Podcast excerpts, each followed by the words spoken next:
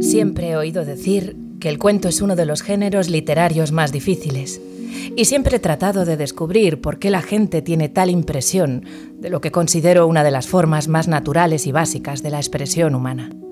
Al fin y al cabo, uno comienza a escuchar y a contar historias ya en la primera infancia, y no parece haber nada demasiado complejo en ello. Sospecho que la mayoría de ustedes se habrá pasado toda la vida contando historias, y sin embargo aquí están, ansiosos por aprender cómo se hace. Supongo que las cosas obvias son siempre las más difíciles de definir. Por mi parte lo tengo claro. Un cuento compromete, de modo dramático, el misterio de la personalidad humana. Flannery O'Connor. Welcome to Carne, Cru- Cruda, Cruda, the album. Join us for danger, excitement, innovations. Emitiendo desde la República Independiente de la Radio. Javier, ¿por qué no te has sentado en tu sitio? ¿Por qué te has sentado en el mío? No lo sé, ¿Por qué he empezado yo a presentar el programa y no tú? no lo sé, ¿Estás bien? no sé, ¿Qué te pasa? no sé. A ver, ¿ha pasado algo? No sé, bueno, sí, me he despertado esta mañana y me he sentido raro, Raro cómo. con vértigo. Todo me daba vueltas y todo estaba fuera de sitio, ¿sabes? ¿Cómo que fuera de sitio? Las zapatillas en la mesilla de noche, la lamparita en el suelo, la almohada a mis pies, el edredón del revés. Quizá tuviste un sueño intranquilo. Ay, como Gregor Samsa, es posible, no lo recuerdo. Pero después de muchos esfuerzos por controlar mi mareo, he conseguido salir de la cama y he llegado balanceándome a la cocina, donde pasaba lo mismo. La cafetera estaba donde el tostador, el tostador sobre el fuego, la sartén en la nevera, la comida en el fregadero. Y en el salón igual. El espejo dado la vuelta, la alfombra sobre el sofá, los cuadros intercambiados y torcidos. A ver, ¿eres sonámbulo? Mm, No lo sé, no lo creo.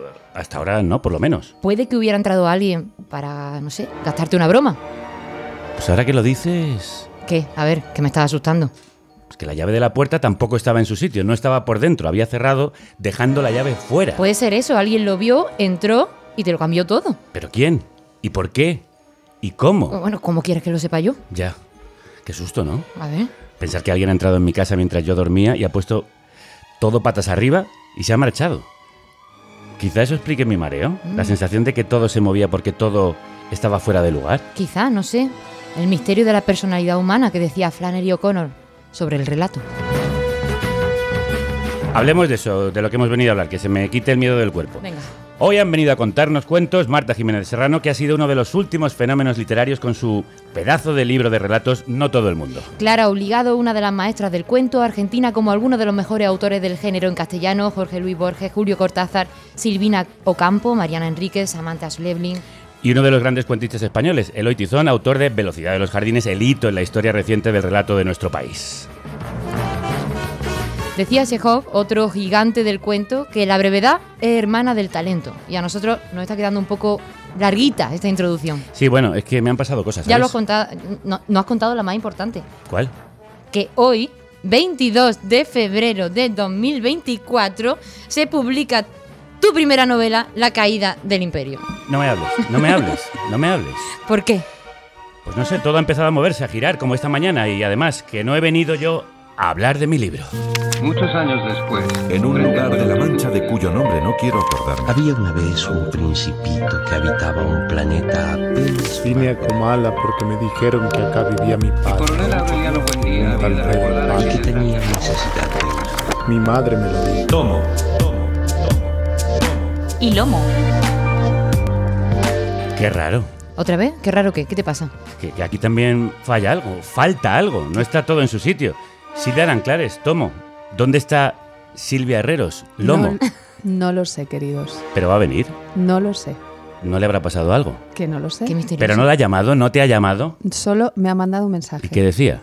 Que cuando crees que todo está en orden, puede llegar una ráfaga de viento que abra la puerta de golpe y lo desordene todo y hay que darse tiempo para recolocarlo. Qué enigmática. A lo mejor te estaba escuchando. O también tiene vértigo. O quizá esté cumpliendo con la primera norma de un gran relato, Javier, que su principio, por tono, atmósfera, personaje o aparente sencillez, despierte la curiosidad del lector. Vamos, que suponga una pregunta. Pues la pregunta se la voy a hacer a una cuentista excepcional que ha escrito un libro maravilloso. Marta, ¿estás de acuerdo con que un cuento siempre debe empezar con una suerte de enigma o eres de las que piensan que no existen las normas? Bueno, 50-50, ¿no? Yo creo que un poquito de intriga, un poquito de que en el primer párrafo el lector diga, bueno, ¿por dónde vamos a salir? ¿Qué, qué va a pasar aquí? Creo que está bien, ¿no? Aunque, bueno, luego, como toda norma, se puede romper, pero ¿No la vas a presentar? Bueno, es que ya te he dicho que está todo hoy fuera de lugar, como un barco en una tormenta, en el que los objetos de cubierta van de un sitio a otro. Como Elo y Elo, la pareja de su relato, tenemos que dejarlo, que no solo se confunden por el nombre, a veces en el vaivén de su relación también intercambian el sitio y los malentendidos. Ella fuma desde los 17. Siempre Golden Virginia, siempre con el cipo plateado herencia de su abuelo Juan. El abuelo Juan fumaba en parte porque le gustaba y en parte por tocarle las narices a su hija. Y por eso empezó a fumar ella, porque quería parecerse al abuelo Juan y por tocarle las narices a su madre. Él fuma desde los 21. Comenzó con el Erasmus porque una chica le ofreció un cigarro en una fiesta y tuvo que decir que sí. Al principio fumaba Lucky Strike, hasta que se pasó a pueblo cuando todo el mundo empezó con el tabaco de liar. Luego volvió a Lucky una temporada, le parecía más higiénico. Y ahora fuma Drum Oscuro, pero los lleva todos ya liados en una pitillera. Al fin y al cabo, el de liar es mucho más económico. El gesto es simple. Ella alarga su brazo, horizontal dentro de la cazadora vaquera, y le ofrece su cipo encendido sin soltarlo. Él se agacha hacia la llama y hace pantalla con la mano para encender su cigarrillo. Es viernes y son las once y media pasadas y es la calle Valencia. Yo estaré por aquí. Este cuento prodigioso en su estructura y estilo se abre no todo el mundo el libro de relatos de Marta Jiménez Serrano, Muy bien. publicado por Sexto Piso, que está arrasando y ha sido finalista de los premios Libro del Año según las librerías de Madrid. Así me gustan las presentaciones como Dios manda. Sigamos. Sí, venga, dale. Venga, dale, voy, dale, entro, entro. Marta nació en Madrid en 1990, es autora del poemario La Edad Ligera, publicado por Rialp en 2021. Fue accessit del premio Adonais do- 2020, o sea que tiene un pasado o un presente de poeta. Y, por favor, autora de la novela Los Nombres Propios, publicada también por Sexto Piso, como su libro de cuentos No Todo el Mundo, que lleva ya, Marta, seis ediciones. O sea, ¿te esperabas esto? No, no me esperaba nada de lo que ha pasado con este libro. Eh, siempre en España al menos funcionan peor los relatos que la novela, ya que estamos hablando del género. Y ha sido todo muy felizmente insospechado, la verdad. ¿A qué crees que se debe ese éxito? ¿Por qué crees que haya conectado de esa manera? No lo sé, yo si lo supiera... eh, Lo repetiría. claro, no, es, es muy Bueno, misterioso. pero ¿qué te dicen? Hablando de misterios, ¿sí? ¿Qué te dice el misterio del alma humana cuando leen tus cuentos? Bueno, yo creo que, que, que el tema interesa muchísimo. eh, ¿El tema es el amor? El tema es, sí, y el desamor, y la, del relación, amor, la relación de pareja y todo eso. Y, y- y he recibido verdaderas preguntas de angustia, de pero entonces el amor existe o no, ¿no? Casi me, me agarran por las solapas. Entonces, yo creo que el tema interesa y creo que también hay cierta, cierta unidad en el libro. Hay mucha gente que me ha dicho, a mí no me gustan los relatos, pero este libro sí me ha gustado. Todos son en, en Madrid, todos. Creo que hay un, un mundo común en los relatos que también bueno, esa cosa del relato que hay que salir y entrar, pues lo ha facilitado un poquito, creo, ¿eh? pero no lo sé. Escuchábamos el principio de un relato donde los personajes Eloisa y Marcelo, Elo y Elo, en el que la narradora nos informa desde las primeras páginas de que es una relación que se va a terminar. ¿Por qué decides romper ese suspense y cómo consigues, sin embargo, mm, mantener el interés? Bueno, yo quería justamente transmitir esa sensación que todos hemos tenido de yo ya lo veía venir, pero no lo vi venir, ¿no? O sea, e- ese final de que si uno mira para atrás en la relación dice, bueno, es que evidentemente esto, Estaba esto estaba, vamos, o sea, cómo no iba a terminar, pero lo cierto es que cuando estamos ahí, estamos ahí y no nos damos cuenta, ¿no? Entonces, en ese relato juego mucho con el tiempo precisamente para dar esa doble sensación de yo ya lo sabía, pero no lo sabía y no sé cómo he llegado aquí. Y esta persona me gustaba y, y ahora no entiendo por qué me gustaba. Es uno de los muchos juegos que hay en la novela con los narradores, nos encantan todos esos juegos que haces, que van cambiando según la historia. Me interesa especialmente el narrador súper omnisciente que sabe el futuro de los personajes y se lo adelanta al lector en ese cuento, rompiendo en cierto modo la cuarta pared y la convencional distancia con quien lee, con el lector al que de pronto te acercas muchísimo con ese recurso. ¿Para Sí. qué sirve? ¿Por qué decidiste hablar así en ese primer cuento? Bueno, yo creo que hablas de los narradores y, y- y he hecho todo el rato juegos de perspectivas, ¿no? La- una relación de pareja al final son dos perspectivas que se juntan, pero también más, ¿no? Porque todos hemos sido testigos, en tanto que amigos o familiares, de otras relaciones de, de pareja. Y yo quería que el lector fuera un testigo más. De hecho, otra cosa que me han dicho es que el libro se parece a estar sentado en una terraza de un bar y elucubrar de, ah, estos se acaban de conocer, se están, Es son, verdad. son una cita Tinder, Son se están cita. dejando, ¿no? Y eso me gusta mucho. Yo quería poner al lector un poco de boyer ahí de, de estas relaciones. Sí, sí, uno de los puntos claves es el punto de vista, ¿no? Cómo lo vas cambiando y a veces tenemos la doble versión de una misma historia.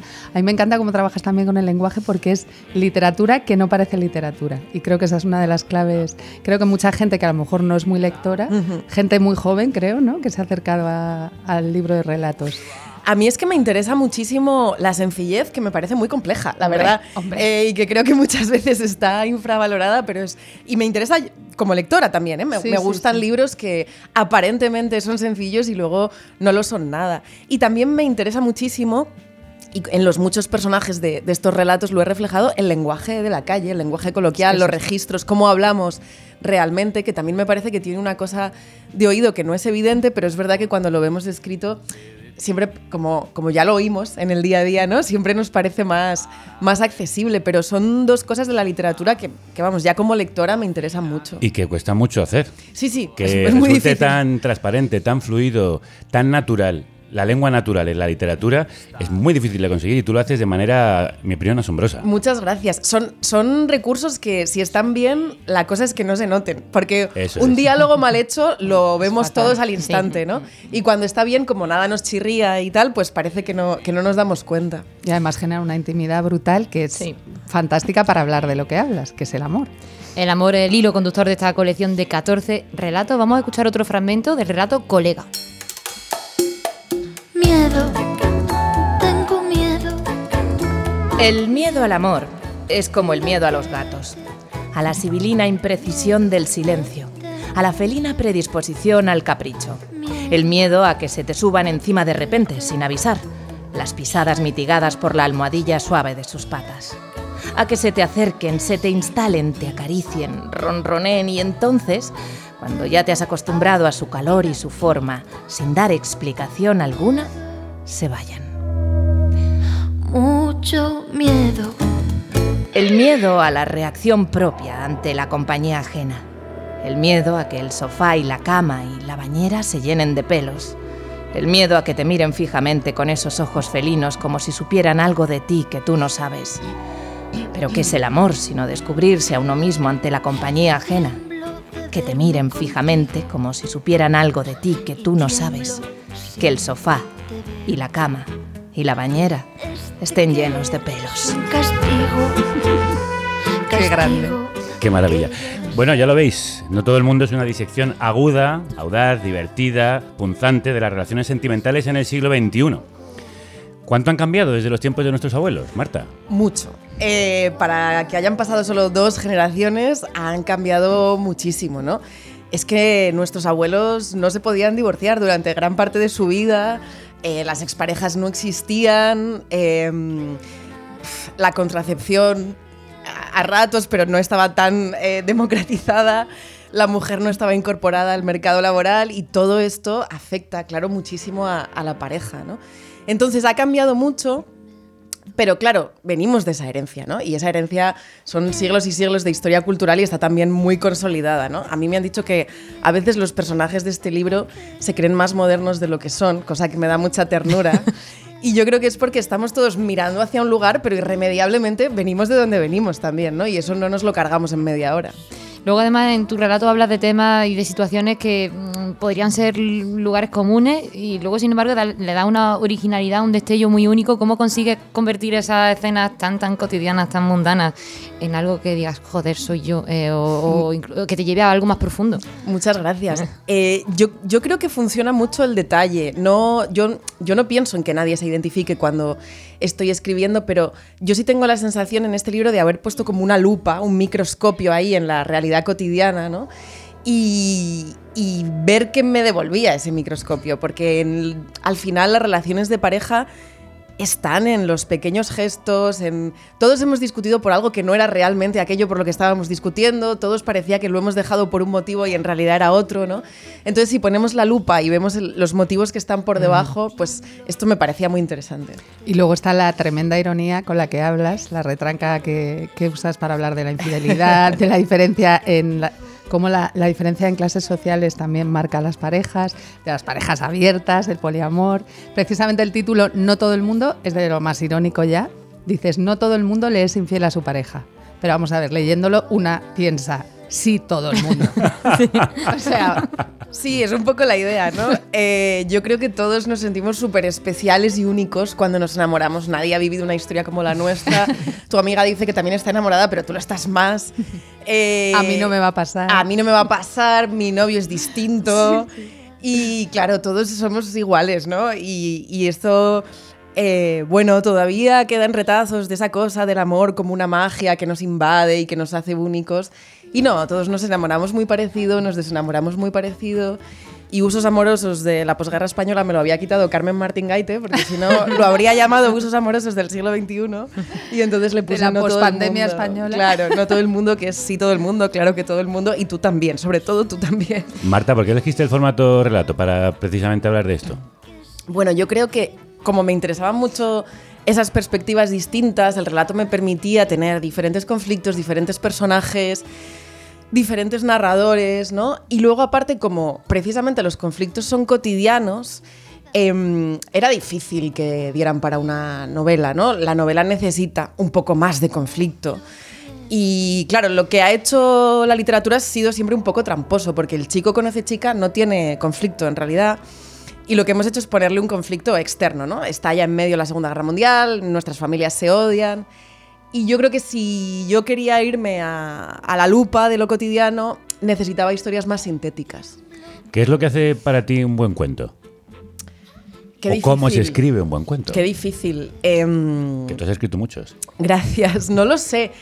Eh, yo creo que, que sí tiene que, que haber algo que te deje pensando y cierta sensación de que ahí sí había una historia, ¿no? Que no tiene por qué tener la estructura canónica del cuento clásico, pero a mí me molesta mucho cuando, cuando un, cuento termina y digo, no sé si podía haber un párrafo más o un párrafo menos, ¿no? Como Ujú. que a veces yo sí que, sí que valoro esa sensación de, ah, sí, aquí ha pasado algo. No tiene por qué ser algo estructurado de una determinada manera, pero como, sí, aquí había algo, igual todavía no sé qué, y a veces ese relato se te queda dando vueltas en la cabeza, pero había algo ahí unitario. ¿no? De hecho, de eso que decías, de si sobra o falta un párrafo, hablábamos antes de entrar, es el arte de la precisión.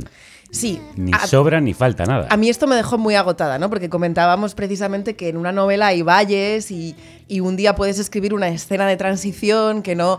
Pero claro, en un relato si un párrafo está mal, igual es el 10% del texto. Entonces eh, es muy exigente y, y terminé muy cansada, la verdad. La técnica es distinta, o sea, a la hora de volver a reescribir, a, le- a releer, es mucho más... es Sí, de hecho, claro, la novela cuando la terminas hay que releerla muchas veces y en cierto modo cuando terminas el libro de cuentos, a ver, también hay que releerlo, pero ya te los has releído todos muchas Claro. veces. Es, es- yo creo que son retos distintos, sencillamente. Es muy artesanal, ¿no? Muy de relojería, ¿no? Sí. Como de dejarte los hombros. Sí, de que si algo falla se va a notar mucho, se va a notar mucho más. Toda la maquinaria, novela, claro. sí. Oye, para terminar, cuéntanos, ¿quiénes han sido tus maestros o maestras en el arte del cuento? ¿Qué, qué- quién te ha guiado? ¿A quién has copiado? Pues en este libro en concreto hay, hay dos libros de relatos eh, que fueron fundamentales. Uno es Mis documentos de Alejandro Zambra, que es de los libros de Zambra que menos se, Es de la- se y me chifla. Y es para mí, vamos, si no el mejor de los mejores. Y luego también me ayudó un montón Salinger, los nueve cuentos de Salinger, que no tienen nada que ver en tema ni en nada, pero a nivel de estructura y de manejo del relato eh, fueron fundamentales, la verdad. De grandes ella- técnicos ella literarios. sabe. Es que fueron, fueron como dos, dos libros que puedo decir que me estudié para, para escribir este, sí. De- después de este libro la gente te pregunta, te coge por la calle y te dice, Marta, dímelo, ¿estoy enamorada? Sí, un poco. Y, y que, si el, Amor. que si el amor es para siempre, como si yo lo supiera, ¿no? Me hacen preguntas muy existenciales. Pero es divertido, me está gustando mucho. Normalmente con un libro, ¿no? Uno eh, acaba hablando siempre de los mismos temas y con este libro que llevo ya muchos meses compartiéndolo con los lectores salen muchos temas muy distintos y esto me encanta. ¿no? Qué bueno. Eh, ¿Qué pasa? Pensaba que a lo mejor eras tú quien tiene que despedir la entrevista. Eh, a ver, a mí me gustaría que durase para siempre, Vale. como el amor.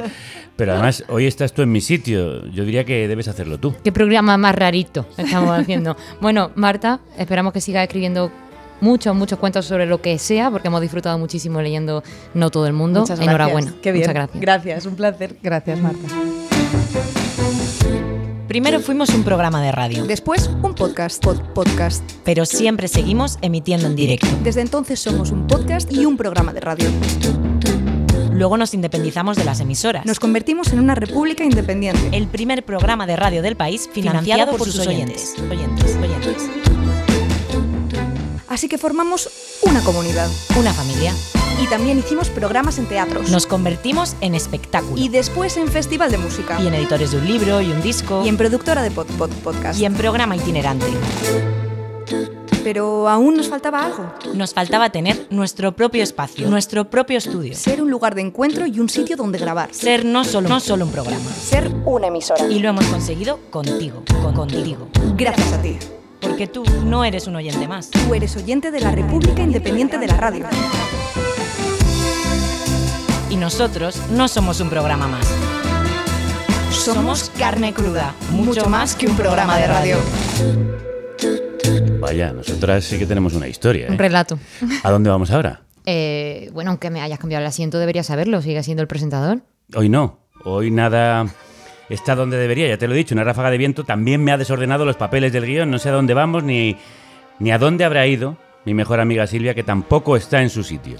Bueno, Pero la otra Silvia te va a sacar del atolladero. Dame, dame la mano, que yo te ayudo. Que soy otra Silvia, pero creo que te valgo.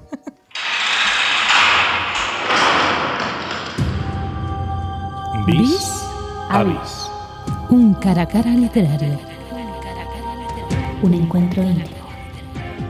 Bueno, vale, vale que me siento raro, pero tampoco estoy para que me encierres. Bueno, bueno.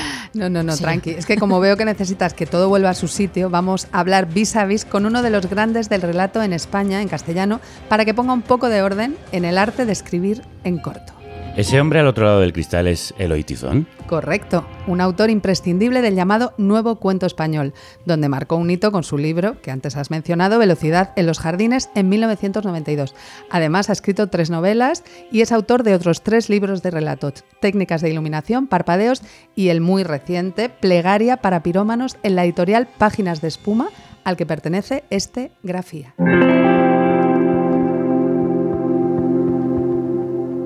De tu escritor favorito siempre puedes aprender.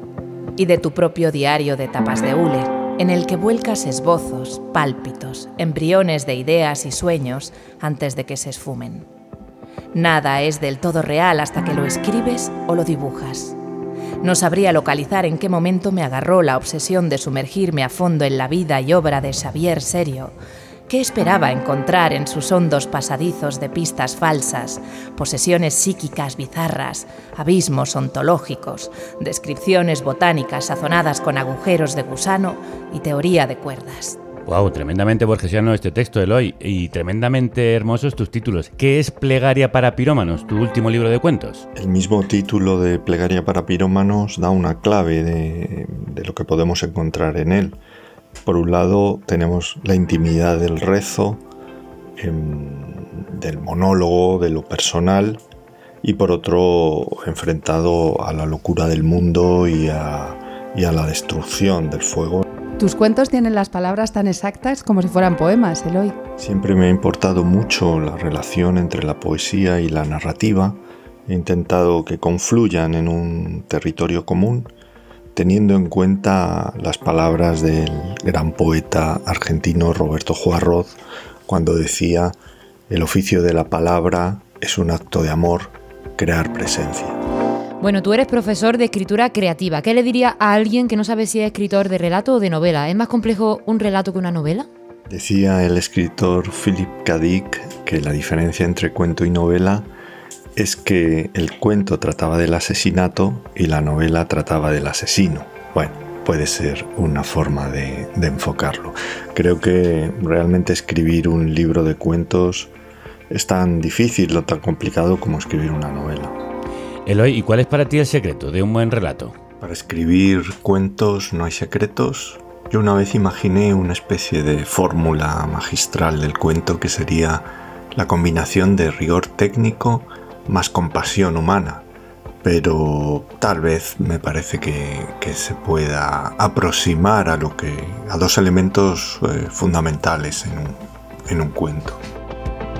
Oye, ¿y tus voces favoritas del cuento en castellano cuáles son?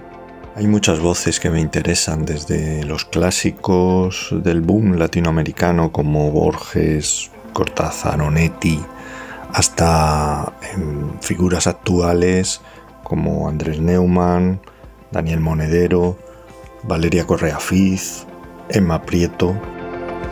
Pues muchas gracias, Eloy. La verdad es que siento que te veas en esta situación encerrado por tus cuentos, pero oye, así tendrás tiempo para escribir otra colección también hilada como plegaria para pirómanos, nueve cuentos entrelazados con destellos breves de ausencias y cotidianidad. De lo mejorcito del cuento en castellano, ¿eh? Y de lo mejorcito del cuento en castellano es la siguiente autora. Oh, capitán, mi capitán. El Club de los Lectores. En esta clase pueden llamarme señor Keating. El Club de los Lectores Hambrientos. O si son más atrevidos. Oh, capitán, mi capitán. Ñam, ñam. Queridas lectoras hambrientas, si tenéis hambre de relatos, la mejor cocinera, la masterchef del cuento es Clara Obligado, que desde los años 80 tiene un famoso taller de escritura creativa donde también imparte clase Eloy Tizón, entre otros. Escritora argentina, llegó a España en 1976 huyendo de la dictadura y en un reciente ensayo, Una casa lejos de casa, la escritura extranjera, reflexiona precisamente sobre este desarraigo y la creación literaria. Es novelista también, pero sobre todo conocida por sus cuentos y microcuentos. Sus dos antologías, Sea breve, por favor, marcaron un hito dentro del corpus del microrelato en castellano. Con el libro de Los viajes equivocados ganó el premio Setenil, que es junto con el Ribera de Duero el premio de relatos más importante que tenemos en estas tierras. Cuando Liuba soñaba con su padre, se despertaba ahogándose. ¿Dónde estaría él después de que huyera en la nieve? Un recuerdo blanco y sonoro. La tienda de pieles con la estufa en el centro, el fuerte olor a leña, sus hermanos, el maullido del viento o el silencio radical. Ese lapso horrible en el que se quedaron solos. El más pequeño ya casi no lloraba y Liuba tenía los brazos agarrotados de tanto acunar a niños con hambre. La mirada absorta de los niños con hambre. Según la tradición, los pastores de Reno se hacen cargo de los pequeños que quedan huérfanos, pero aquel invierno fue tan severo que nadie se pudo acercar y tuvieron que rescatarlos con helicópteros. Liuba corrió con un pañuelo rojo para señalar dónde estaban. Un pañuelo rojo, como esa primera sangre que su padre le había arrancado. Luego el hospital, el orfelinato, las casas de acogida. Huía. Lo que había pasado era un tormento silencioso que nunca dejaría de suceder.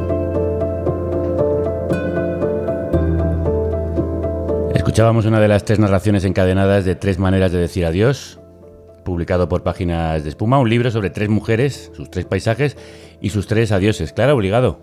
Crudos días. Buenos días. ¿Cómo estás? Muy temprano, ¿no? Sí. Para una cuentista. ¿Eres una escritora nocturna? Bueno, doy talleres hasta las 10 de la noche Oh. y trabajo como hasta las 3 después. Bueno, bueno, bueno. Oye, ¿dirías que mm, Tres maneras de decir adiós son tres cuentos largos o una novela? Ni idea, ni idea. Yo creo, mira, ayer hablando con mis alumnos, que un cuento es aquello que un autor dice que es un cuento. Entonces, para mí son tres cuentos y yo lo que trato es de, de estirar el cuento para darle todas sus posibilidades. ¿No? Entonces, tiene algo de novela, tiene algo de microficción, tiene algo de poema, tiene, no sé, los géneros puros me parece que no están en mi, en mi ideología. ¿Y en qué momento un cuento largo se puede convertir en una novela breve y en qué momento un corpus de relatos podría ser una novela? En cualquier momento. En el que lo decida el autor. Cuando menos te lo esperes. Cuando el texto lo decida, ¿no? El texto de pronto se estira y se convierte en otra cosa. Y en todo caso, creo que el, el cuento corre hacia la semilla y la novela ramifica. Ah. Y eso se nota mucho cuando estás escribiendo. Cuando se te empieza a abrir, abrir, abrir, es que estás en una novela. Y cuando todo va al centro o al ombligo, es que estás en un cuento. ¿Y eso te lo va diciendo el propio tema? El cuento. Yo creo que lo que los autores pensamos es poco importante. Lo que importa es lo que piensa el cuento mismo. Qué gráfico eso, ¿eh? La Qué semilla y la rama. qué titulares, ¿eh? Llega Sí, sí, aquí, sí. 10 de la mañana, venga. A ver, lleva haciéndolo un montón de años. Unos es la que más sabe, añitos. sí. Es la maestra. ¿Y por qué quería hablar de los adioses? ¿Es una forma de despedirte de algo? ¿A qué le dices adiós? Será la edad, supongo. Mira, lo primero que pensé en este libro fue el título. Y luego tuve un problema, claro, porque tenía que despedirse todos los personajes, al final se tenían que despedir. Y, y fue muy interesante, ¿no? Partir de una especie de consigna de taller, casi. Escriba, escribe un libro cuyo título sea, ¿no? Y eso fue lo que me organizó. Y creo que el adiós es algo importante, porque todos nos despedimos de algo en algún momento de la vida, ¿no? Mm. Y luego nos despedimos de la vida también. En él nos hablas también del linaje, de las herencias, de lo que queda después de haber vivido. De los Y- nietos. De los nietos, eso es. De las semillas. De las semillas, que vamos a la- hacia la semilla. ¿Dirías que es un libro optimista o pesimista, Clara? Bueno, yo soy un optimista radical, pero no soy idiota. Ahí, ahí, ahí. Claro. No me etiquetéis. Sí, no, no, que hay un punto, ¿no? Yo creo que eh, si algo le critico yo al pensamiento progresista en este Ujú. momento es la, la pérdida de la utopía. Mm. Creo que sin utopías es muy difícil construir nada, ¿no? Entonces yo sí tengo una, una postura optimista, pero veo lo que está pasando también, ¿no? Es un optimismo basado en la realidad. ¿Y crees que la literatura puede darnos esa esperanza? Por supuesto. Creo que no lo cree, eh, no sé, muchos gobiernos no lo creen, creen que la cultura no tiene importancia. La cultura es lo que nos puede dar la esperanza, justamente. Es la posibilidad de pensar. Bueno, es la literatura la que crea las utopías, sin duda alguna. Obvio. Yo me desarrollo y me defino como tú, como un realista esperanzado. Sí. Oye, este libro compendia muchas de las cosas que contiene tu obra. El ensayo, la carga poética y, por supuesto, la precisión del relato. ¿Es eh, tu manual de escritura? No tengo manuales de escritura, yo soy bastante ácrata. No, o sea, yo creo que sí es cierto que es importante, hay una serie de cosas que nos enseña la tradición que ahí están, que yo la respeto mucho, pero hay un, un camino de investigación que también es importante. O sea, trabajo bastante con gente joven y creo que están haciendo cosas interesantísimas, las mujeres jóvenes, por ejemplo. ¿no? Y se están cargando ciertas, ciertas normas y esa es la obligación de la literatura, romper con los moldes. Pues vamos a romper todos los manuales, pero sí es cierto que tú, a lo largo de tu obra, vas dejando perlas so- como esta sobre lo que es la literatura.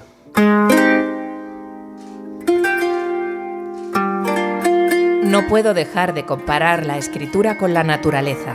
Mis estrategias literarias se acercan cada vez más a ella. Es la dueña de una economía impecable. Todo se reutiliza y lo que muere se convierte en abono. La tensión de los textos, esa necesidad primordial de contacto y palabras. Esto escribía en Todo lo que crece, un ensayo en el que reflexionas sobre dos de tus temas esenciales, que son la escritura como escritora en tierra extraña y la relación de la escritura con la naturaleza. ¿De qué manera te marcan la tierra y salir de tu tierra? Bueno, yo creo que la, eh, experiencia de ser extranjera, y más en mi caso, yo fui una ex- extranjera de manera violenta. O sea, no una extranjera que decide llegar a España porque piensa que esto es el dorado. Yo no pensaba eso. No era el dorado tampoco, ¿no? Entonces, eso es la pérdida de la tierra, es la pérdida de las raíces, que te hace reflexionar mucho, ¿no? Yo me siento extranjera, no me siento ni española ni argentina. Aún hoy. Sí, sí, por supuesto que aún hoy. Cada, Cada vez, más, cada vez más, sí. Trabajo en ese, en esa, en, e- en esa no frontera, que es la que me gusta, ideológicamente es la que me gusta. Y por otro lado, cada vez voy enraizando más en la tierra. ¿No? O sea, voy pensando más el planeta a partir de sus raíces, pero sus raíces vegetales, que es otra cosa, ¿no? Creo que es el pensamiento que nos hace falta que- y que no está desarrollado suficientemente. ¿Y se parece mucho la escritura a la botánica? Es lo mismo, es lo mismo. Tú plantas, crece solo, casi lo vas podando. Eso es un buen cuento. Bueno, mejor definición imposible. Otro titular, otro titular. Un día jardinero tengo. Bueno, ¿os parece que veamos otras perlas y semillas que nos han dejado algunos maestros y maestras? ¿Te parece que hagamos, Javier, una clase, un taller corto, de Venga. escritura corta? Bueno, después de perlas como estas, claro, sí. De Seguimos, todas maneras, además, seguimos. tú mandas. Yo ma- Aquí Ah, manda verdad. hoy Venga, cualquiera sí, menos yo. mandamos, Vamos, diga. A ver, Clara, queremos comentar contigo algunas claves sobre el relato tomando ejemplos de grandes maestros y maestras. Queridas alumnas, sacad papel y lápiz, apunte en fuego. Seis ingredientes que se necesitan para construir un buen cuento. 1. Edgar Allan Poe, la potencia del narrador. Es cierto. Siempre he sido nervioso, muy nervioso, terriblemente nervioso. Pero ¿por qué afirman ustedes que estoy loco? La enfermedad había agudizado mis sentidos en vez de destruirlos o embotarlos, y mi oído era el más agudo de todos. Oía todo lo que puede oírse en la tierra y en el cielo. Muchas cosas oí en el infierno. ¿Cómo puedo estar loco entonces? Escuchen y observen con cuánta cordura, con cuánta tranquilidad les cuento mi historia. El corazón del ator. Impresionante, como siempre, Edgar Allan Poe. Clara, qué importante es quién y cómo narra la historia y eso cómo se elige. Bueno, es fundamental. Quien narra la historia no es el autor. Quien narra la historia es un personaje, ¿no? Entonces, elegir esa óptica es fundamental. Yo en mi libro trabajo tres ópticas. Yo, tú, él, ella, ¿no? Entonces, esa decisión es una decisión que determina la historia. Tú lo sabes, cuando alguien se separa, quien cuenta la historia es fundamental. Serían como dos historias que no coinciden y el hecho es el mismo, ¿no? Lo importante es el punto de vista. Claro, ¿y cómo tomar esa decisión? Hombre, con mucha dificultad, ¿no? O sea, a veces te equivocas, pones en primera persona aquello que debería estar en tercera. Los autores somos muy narcisistas, tendemos a la primera persona que suele ser la más difícil y la más equivocada. Precisamente por eso. Otro, otro titular. Apunten, bueno, sigan vamos apuntando. con el segundo. Sí, vamos con el segundo. Antón Chejo, dos. Mostrar en vez de narrar. No me digas que la luna está brillando. Muéstrame el destello de la luz en los cristales rotos. Esto vale para toda la literatura, pero más especialmente para el cuento que es el arte de la sutileza. ¿Qué significa mostrar en lugar de narrar y cómo se hace eso? Muestra, no digas. No, es fundamental. O sea, eh, no, ningún consejo es absoluto. Porque Claro. eh, convertir en absolutos los consejos es equivocarse y es convertir la literatura en una piedra. No, antes me decían que estaban haciendo un bloque con el Tizón. me hizo mucha gracia el comentario de bloque, pero no hagamos un bloque con, con los cuentos, ¿no? Por supuesto que este consejo de Chekhov es central. Yo a veces le digo a la gente del taller, eh, cuentan como, cuenten como si pudieran filmar. No es un consejo que sirve, pero como todos los consejos no sirve siempre. Bueno, vamos con el Tercer ingrediente. Tres. Julio Cortázar, elegir bien el tema.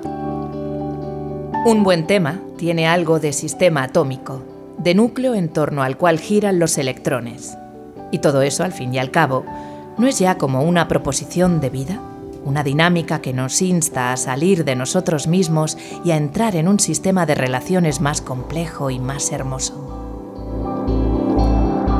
Un compatriota tuyo y uno de los mitos del cuento Cortázar. ¿Cómo se elige el tema, Clara? ¿Y cómo sabes que es un buen tema?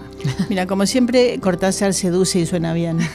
Pero no siempre sí, Le va a caer un palo, ¿eh? Sí, sí, no estoy de acuerdo. Julito. Yo creo que, bueno, me encanta Cortázar, con el mayor de mis respetos, ¿no?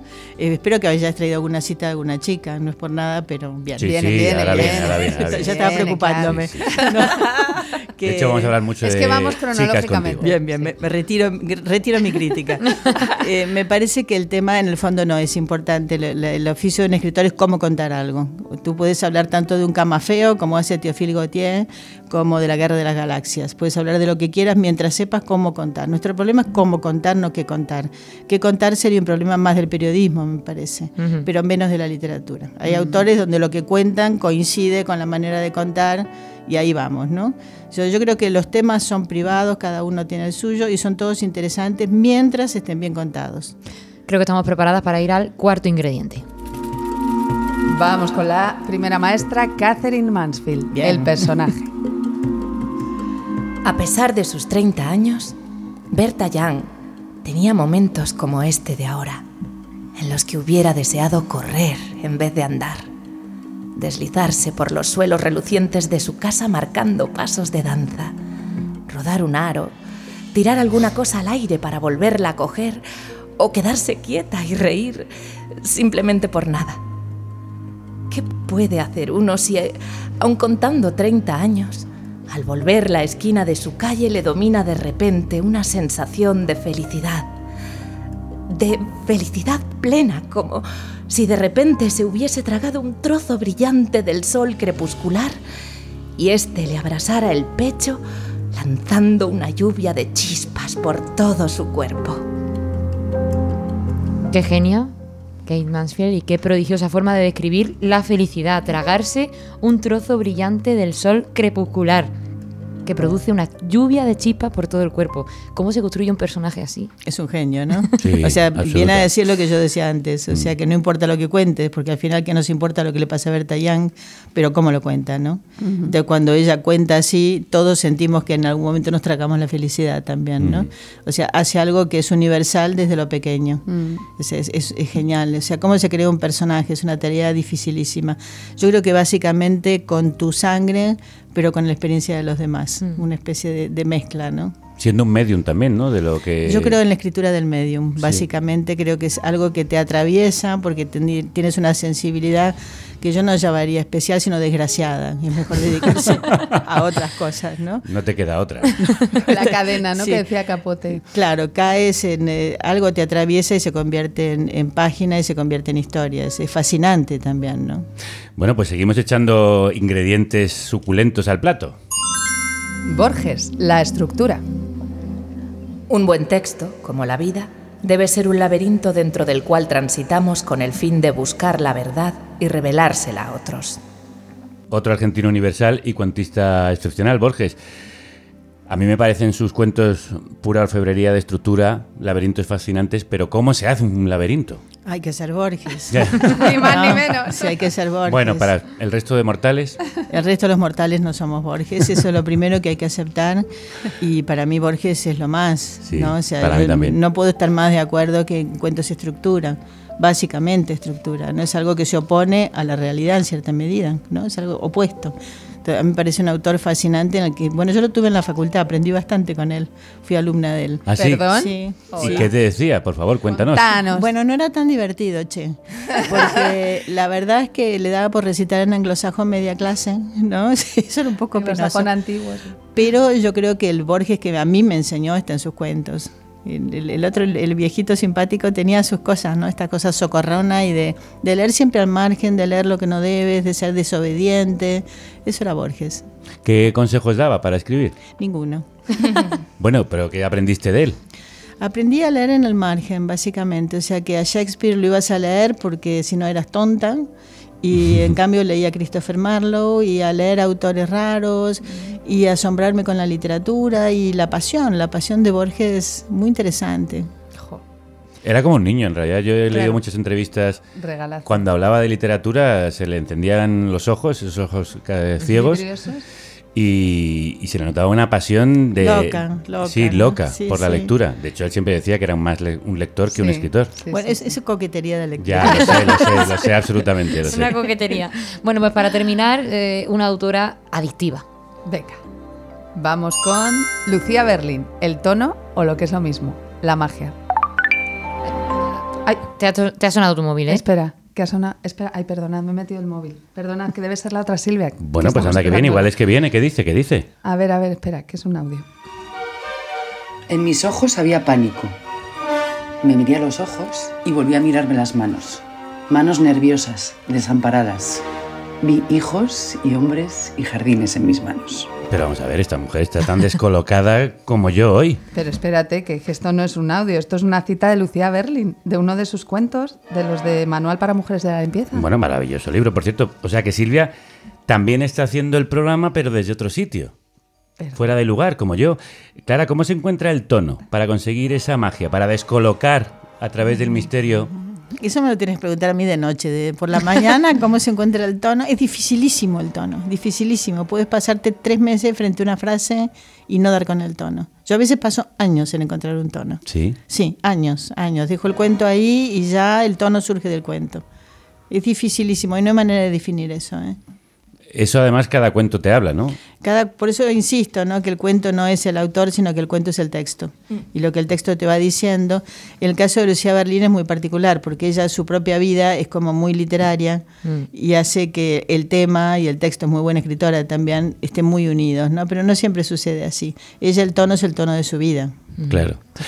Oye, pues yo creo que después de este curso acelerado que nos ha dado. No cobro, Clara- ¿eh? Hoy no voy a Hoy no lo cobras. hoy Porque no lo por la cobras. mañana, Porque que por si la fuera por la noche. No estoy trabajando en la mañana. Y luego linkamos a tu taller. Podríamos ver si los oyentes aplican bien estas reglas en nuestro concurso de microrelatos.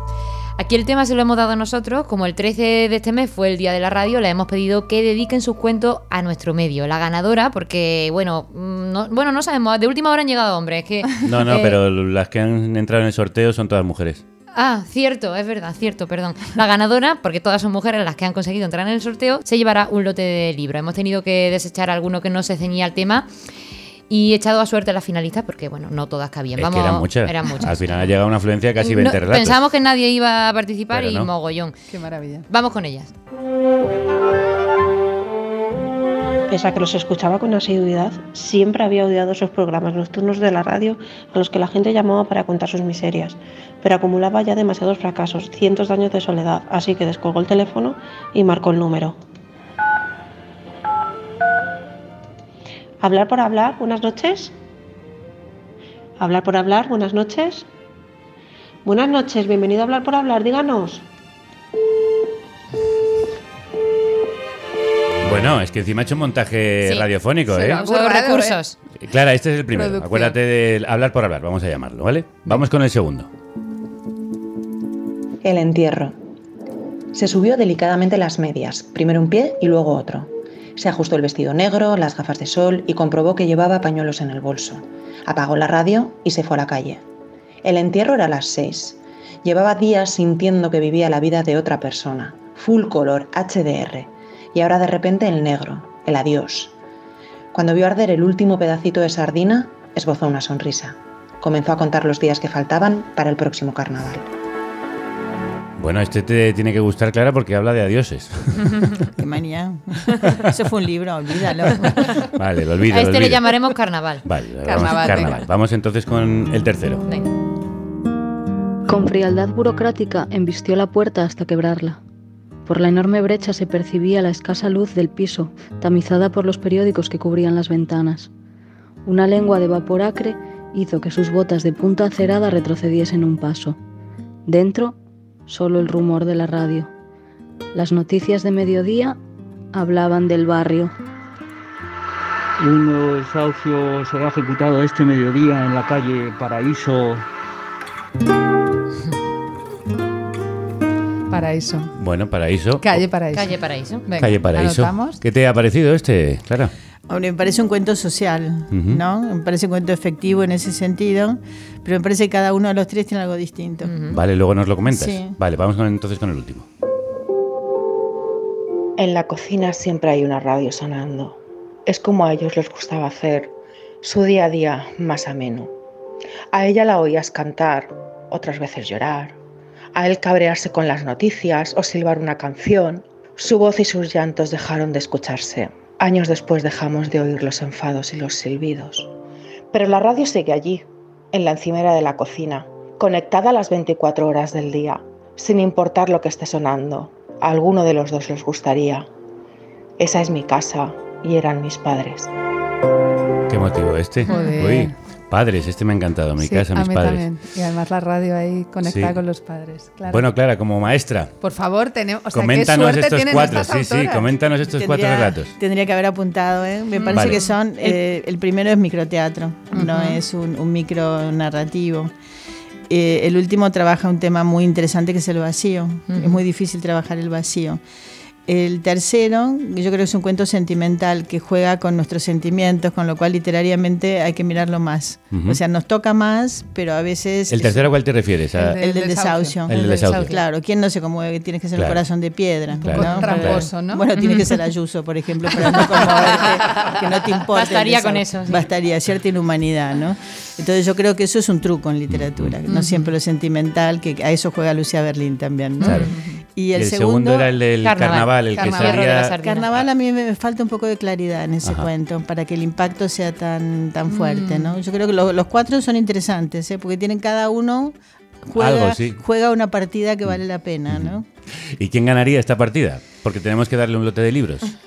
De Hablar por Hablar, Carnaval, Calle Paraíso y Mis Padres. Me tendrías que haber dado un papelito para apuntar. Yo le daría como efectivo, no porque me guste más, sino Sí. como efectivo a mis padres.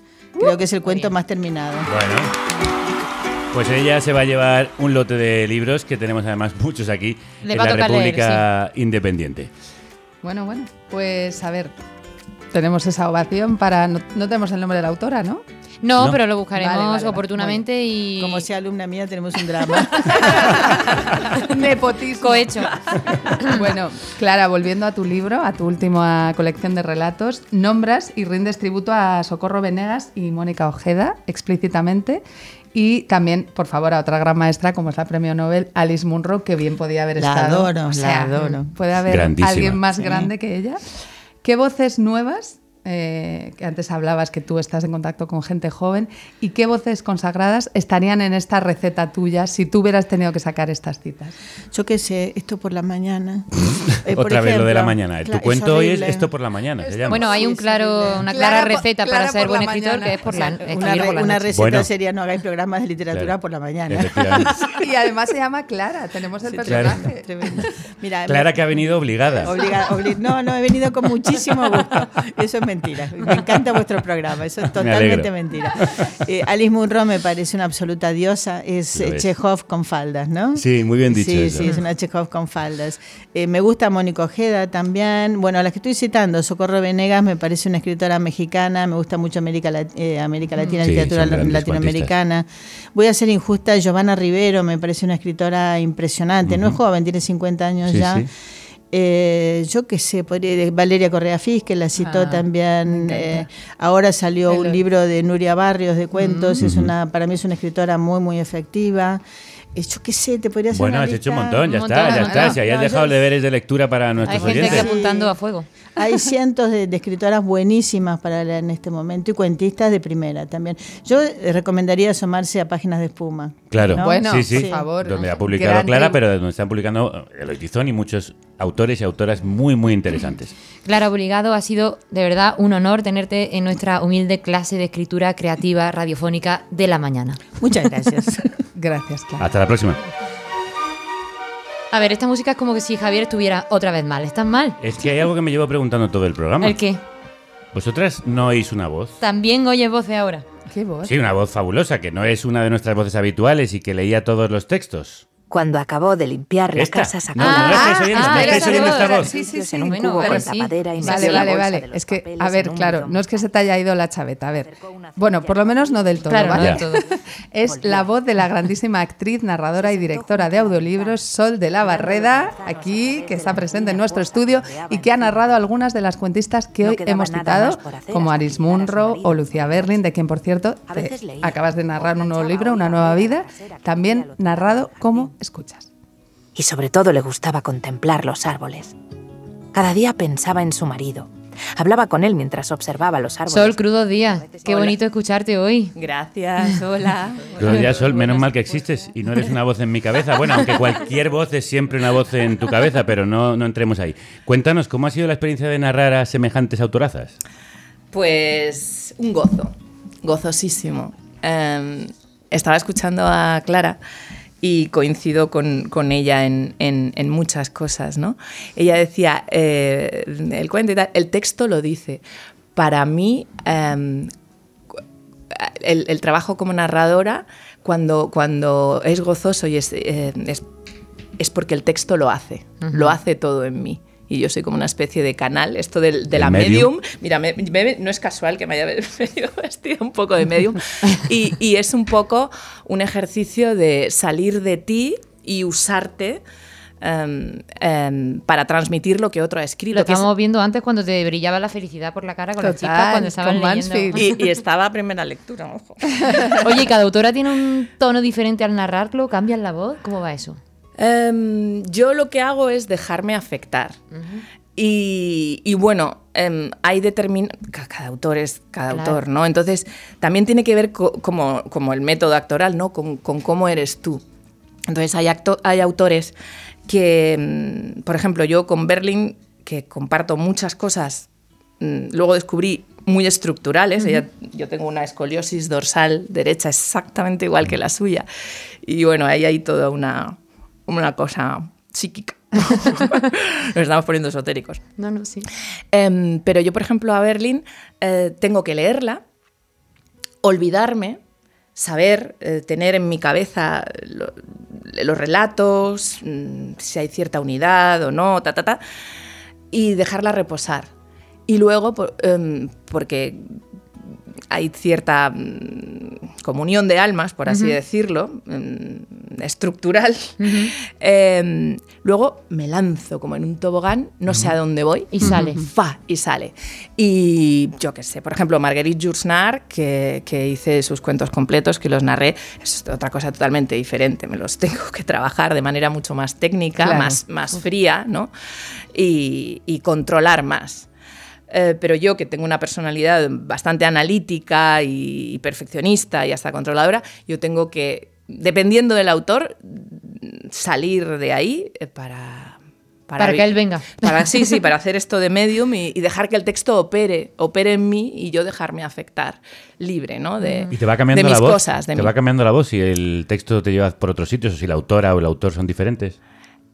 Se hace solo, o sea, es que esto es un poco... Sí, sí, lo de medium va en es serio, es un poco Psicomágico. esotérico.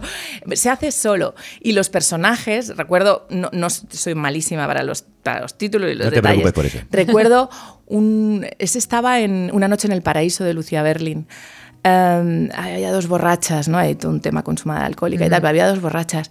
Y las dos borrachas me salían, o sea, parecía bipolaridad pura. Y eran diferentes y, y esta cosa de yo dejarme arrastrar y de repente yo decía, ¿pero qué estoy haciendo? ¿No? Y, y bueno, pues sigo poniendo a Berlin de ejemplo porque, porque Bueno, está, está muy muy reciente y me gusta Está mucho. Pero en, en este último libro hay un relato muy complejo técnicamente Sí. Que es eh, Centralita, en el que hay, no sé, si 12 o 13 operadoras, cada una con su personalidad y tres niveles de interlocución. Uno es cuando cogen el teléfono, Sí. el hospital no sé cuánto. Otro es cuando se giran y hacen el chascarrillo y cotillean Anda. entre ellas. Sí. Y otro cuando por megafonía, el doctor no sé cuántos, ¿no? Entonces cada una tiene una voz. Berlin es la número 9. Y ahí se nota perfectamente. Y luego está la supervisora. Y entonces eso es un cuento que yo pensaba, digo, bueno, tengo que tenerlas a las 12 en la cabeza y va a ser muy técnica la, la- ejecución de esto, ¿no? Porque ta, ta, ta, entrar, salir y hay tres niveles.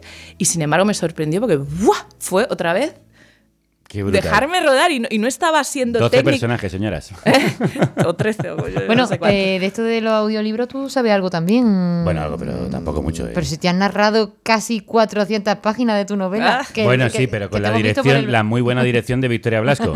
Pero tampoco me hables de eso, que Vaya. solo de recordar el esfuerzo físico y mental, la dificultad de narrar y de interpretar durante horas, cambiando el tono para adaptarte a los distintos personajes, escenas, emociones, me vuelven a dar los vértigos. Ay, madre mía. Yo la verdad, Sol, no sé cómo puedes. Me ha parecido titánico y durísimo. ¿El qué? Narrar. Mm, a ver, eh, agota, agota. Es agotador. Agota. Yo salía de aquí hecho, Agota, porque una piltrafa. Es total. Una porque piltrafilla. Es total. Yo, eh, yo me pongo ración extra de desodorante y salgo.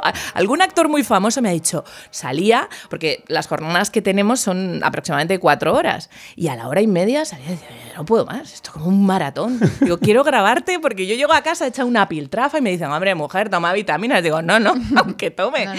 Hay- es un ejercicio de, de concentración Centración tan brutal. brutal, porque además tienes que controlar tus propios ruidos fisiológicos, Sí, sí. em, la adicción, o sea, es... es mm, Y como tú dices, cambiar de piel, entrar en muchos personajes, cambiar el tono, aunque No, sea no. ligeramente, dar a entender al oyente que estás cambiando de. Si ya contarle un cuento a un niño puede ser cansado. No me quiero imaginar. eh, No, no, no, no, es que nadie se lo imagina, de verdad. Bueno, oye, eh, antes de irnos, Sol, me estaba preguntando si a ti te gustaría, si querrías, si podrías ser la voz de uno de los personajes de mi novela en la lectura dramatizada que vamos a hacer el miércoles 28 a las 8 de la tarde en la Sala Sol de Madrid en la presentación del libro. Sol en la Sala Sol. Una pedida en directo. No me puede decir que no. ¿no? Me estás. mm, ok, venga, claro, sí, eh, claro, no puedo, no puedo negarme. Que, eh, Sí, ¿no? ¿no? Tenemos un sí. Muchas gracias por pensar en Hombre, mí. esto merece un aplauso. Vamos, Eh, gracias. se viene Sol y se, Qué y- y bien. se puede venir quien quiera porque asistir es gratis reservando tu invitación en el link que tenemos fijado en nuestras redes, en Twitter y en Instagram. Y vamos a dejar de hablar de mi libro, que creo que me estoy mareando otra vez. Sol de la Barreda, muchísimas gracias por, por prestarnos tu gran voz para este pequeño programa. Gracias a vosotros por invitarme. Gracias, Sol. Take me out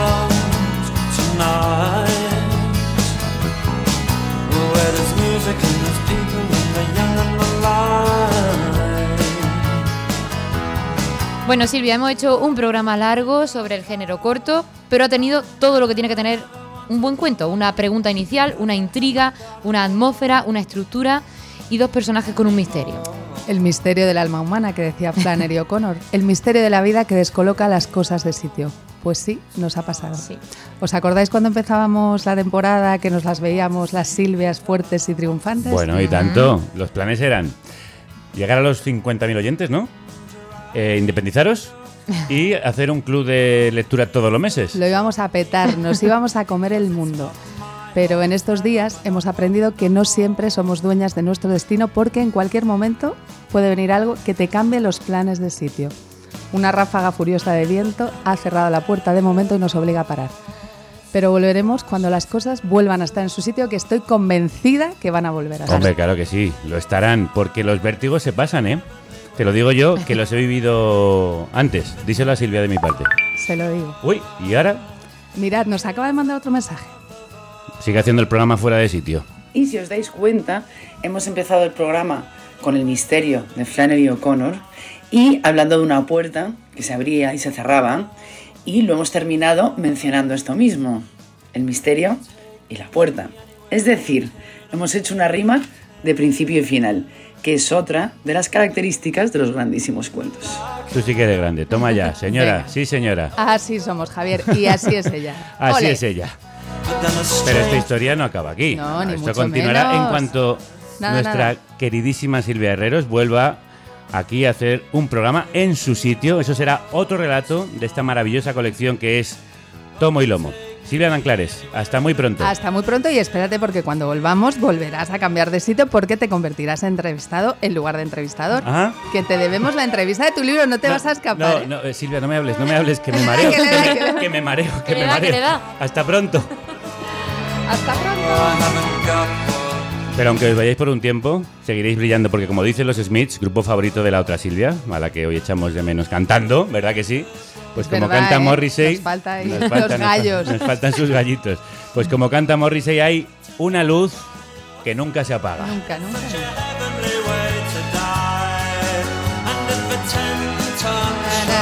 Mira, puede cantar Silviana claro. Vamos,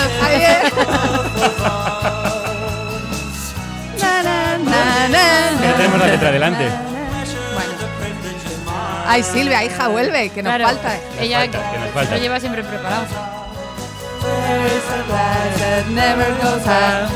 There's a light that never goes out. There's a light that never goes out. There's a light that never goes out. There's a light that never goes out. Me encanta cómo tararea Silvia. A falta de las lyrics.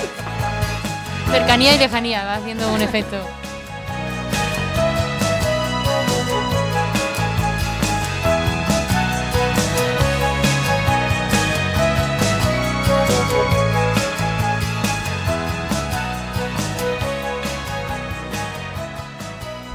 ¿Sabes una cosa, Javier? Yo ya sé lo que te pasa. ¿Por qué está todo descolocado y por qué tienes esos vértigos? ¿Ah, sí? ¿Por Eh, qué? Es evidente. Por tu novela. ¿Ahora que lo dices? ¿No te acuerdas que lo tuviste cuando terminaste de escribir la primera versión? Es cierto.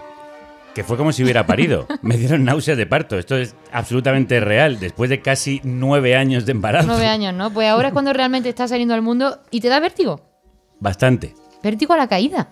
Ah, a lo mejor el título La caída del imperio era premonitorio. Eso ya no es cosa tuya. Tú has hecho tu parte. Ahora es como los hijos. Se pertenecen a sí mismos y a los lectores. ¿Y qué hago? ¿Cómo me quito este mareo? Déjaselo a ellos, a ella. Deja que eviten tu caída, que te sostengan. Si me queréis, leedla. Lo van a leer. Les va a gustar. ¿Tú crees? Ya verá. No te dejaron solo con el programa. No te van a dejar solo con esto. Oye, que se ha ido. El vértigo. Mira. Ya no se mueve todo. ¿Ves? Estoy mejor. Claro. Mucho mejor. Me alegro. ¿Y sabes lo que voy a hacer en cuanto salga de aquí? ¿Qué? Irme a la librería Mary Reed, que está aquí a la vuelta de la esquina, en la misma manzana, a ver si lo tienen. Venga, a disfrutarlo y a dejar de sufrir. Lo haré. ¿Me puedo ir ya? Si tú eres el director. Bueno, ¿sabes qué? Que me gusta que ocupe mi sitio mientras yo me ocupo de mi libro. Bueno, mira, te vamos a dar este precioso ramo para que salgas por ahí por la puerta. ¿Me habéis traído flores? Flores, Como una diva como de la una diva, para que te vaya a por tu novela y que la radio y la literatura te acompañen. Muchas gracias, muchas gracias, muchas gracias. Me voy, me voy a por mi libro. Ay, ahora la que tengo vértigo soy yo.